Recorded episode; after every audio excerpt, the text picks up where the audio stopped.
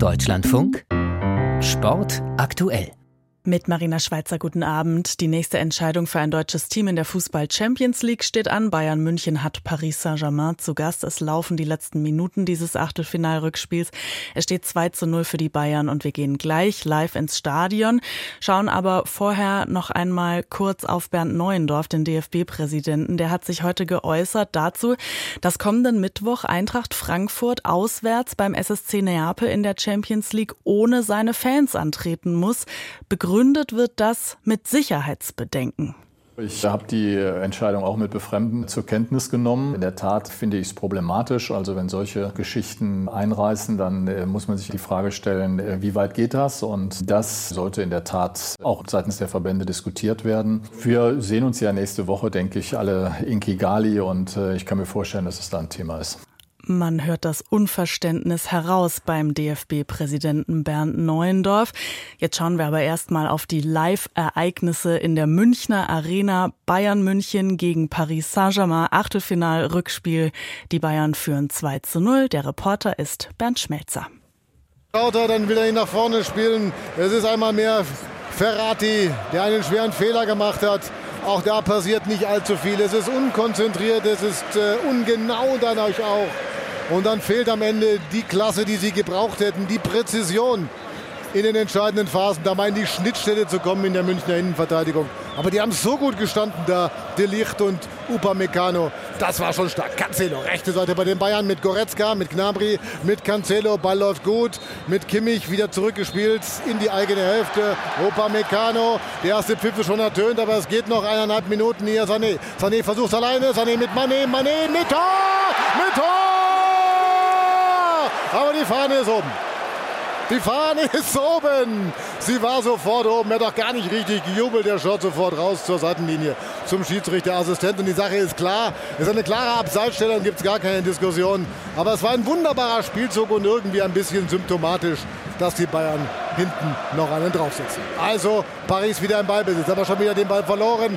Jetzt hat ihn wieder Ramos in der eigenen Hälfte versucht ihn nochmal rauszuspielen auf Messi. Was für ein katastrophaler Pass, einfach nach vorne gespielt. Als wollte er sagen, ja, lauf halt ein bisschen mehr, Weltmeister. Lauf halt, geh dem Ball doch mal entgegen, aber das macht er nicht. Er bleibt einfach stehen und sagt sich, nee, da warte ich mal, bis der Ball zu mir kommt. Ich habe es nicht nötig, dem Ball entgegenzugehen. So kannst du ein Spiel nicht gewinnen. Gibt nochmal eine gelbe Karte gegen einen Spieler von PSG. Es ist Hakimi, der die gelbe Karte nach einem Foul an äh, Kimmich bekommt. Ja, wir schleichen uns jetzt hier an diesem Moment raus. Die Bayern führen ja 2 zu 0, insgesamt 3 zu 0 nach dem Hinspiel und dem Rückspiel. Sollte es dann noch etwas geben, melden wir das natürlich. Der Streit um die 50 plus 1 Regel im Profifußball dauert seit Jahren an. Das Bundeskartellamt fordert schon lange eine Änderung. Jetzt hat die Deutsche Fußballliga einen Kompromissvorschlag vorgelegt, wie das Ganze in Zukunft geregelt werden könnte. Viktoria Reit berichtet. Künftig soll es keine weiteren Ausnahmen von der 50 plus 1 Regel mehr geben. Das hat das DFL-Präsidium nach eigenen Angaben einstimmig beschlossen. Die 50 plus 1 Regel besagt, dass der Mutterverein immer die Stimmenmehrheit halten muss, um den Einfluss von Investoren zu begrenzen. Von Ausnahmen von dieser Regel profitieren aktuell die drei Bundesligisten Bayer Leverkusen, VfL Wolfsburg und die TSG Hoffenheim, wobei Hoffenheim demnächst bereits freiwillig in den Kreis der 50 plus 1 Clubs zurückkehren wird. Leverkusen und Wolfsburg dürfen ihre Ausnahmestellung zwar behalten, müssen dem Vorschlag zufolge aber neue Bedingungen erfüllen, um eine Lizenz für die erste oder zweite Bundesliga zu erhalten.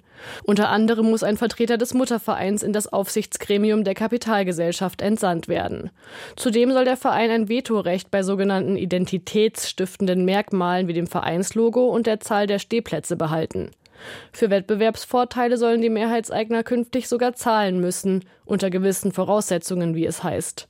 Leverkusen und Wolfsburg haben bereits Zustimmung signalisiert, ebenso wie das Bundeskartellamt, das vor zwei Jahren Bedenken gegen die aktuelle Regelung geltend gemacht hatte berichtet Viktoria Reit. Die Bayern gewinnen schlussendlich jetzt 2 zu 0 gegen Paris Saint-Germain und stehen im Viertelfinale der Champions League. Am Weltfrauentag lohnt es sich auch im Sport genauer hinzuschauen. Wie werden Frauen 2023 behandelt? Zum Beispiel von ihren Sportverbänden. Beim Weltfußballverband stehen Frauenrechte nach wie vor hinten an, kommentiert unsere Autorin Tamara Keller und dafür nennt sie konkrete Beispiele. Die FIFA und die Frauen, das geht nur selten gut zusammen. Erst letzte Woche stolperte der Weltfußballverband gleich in drei Stadion große Fettnäpfchen. Topmodel Adriana Lima ist die neue FIFA-Fanbotschafterin und damit auch das Gesicht der Fußball-WM im Sommer in Australien und Neuseeland.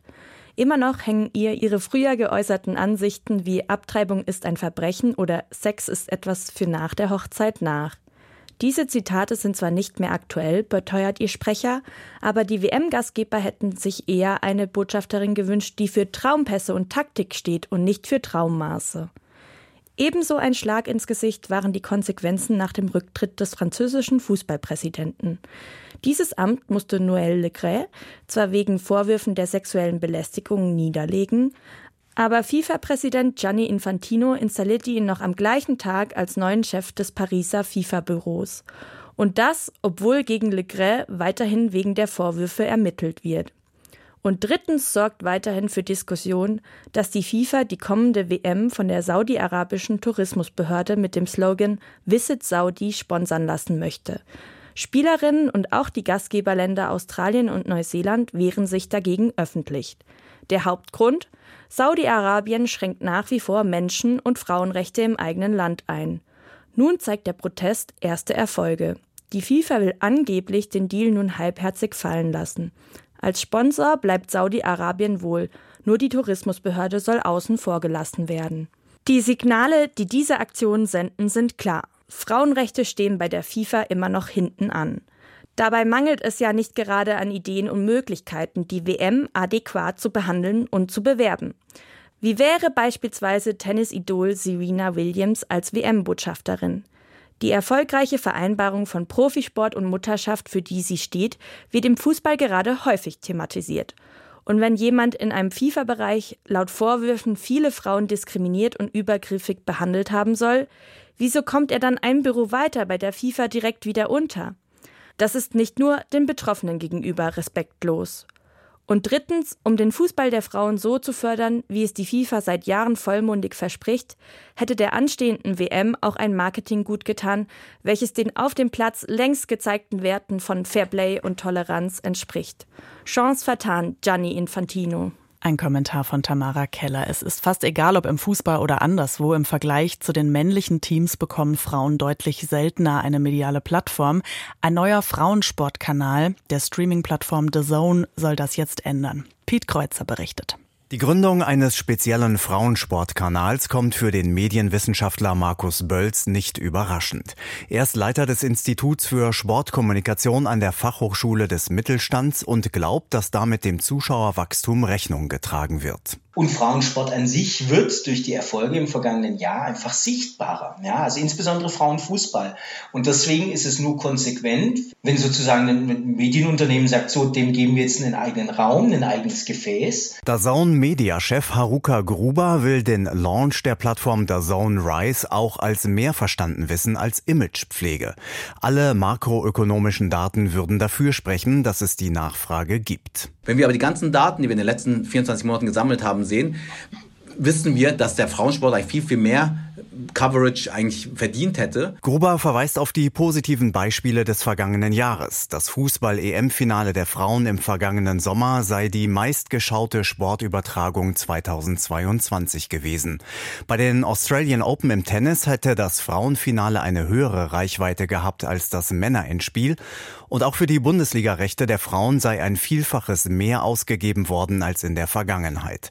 Deshalb erwartet Haruka Gruber eine entsprechende Entwicklung des Werbemarktes. Wir hoffen, dass eben mehr und mehr auch Werbetreibende, also Advertiser, sich dann darauf stürzen und das am Ende dann für uns profitabel ist und wir dann entsprechend die Profitabilität zurück in Ökosystem geben können. Und wie bei den Männern ist der Fußball der wichtigste Inhalt. Der Streamingdienst hat die Rechte an der Champions League und ab September auch an der Bundesliga. Pro Spieltag wird eine Bundesliga-Partie live übertragen.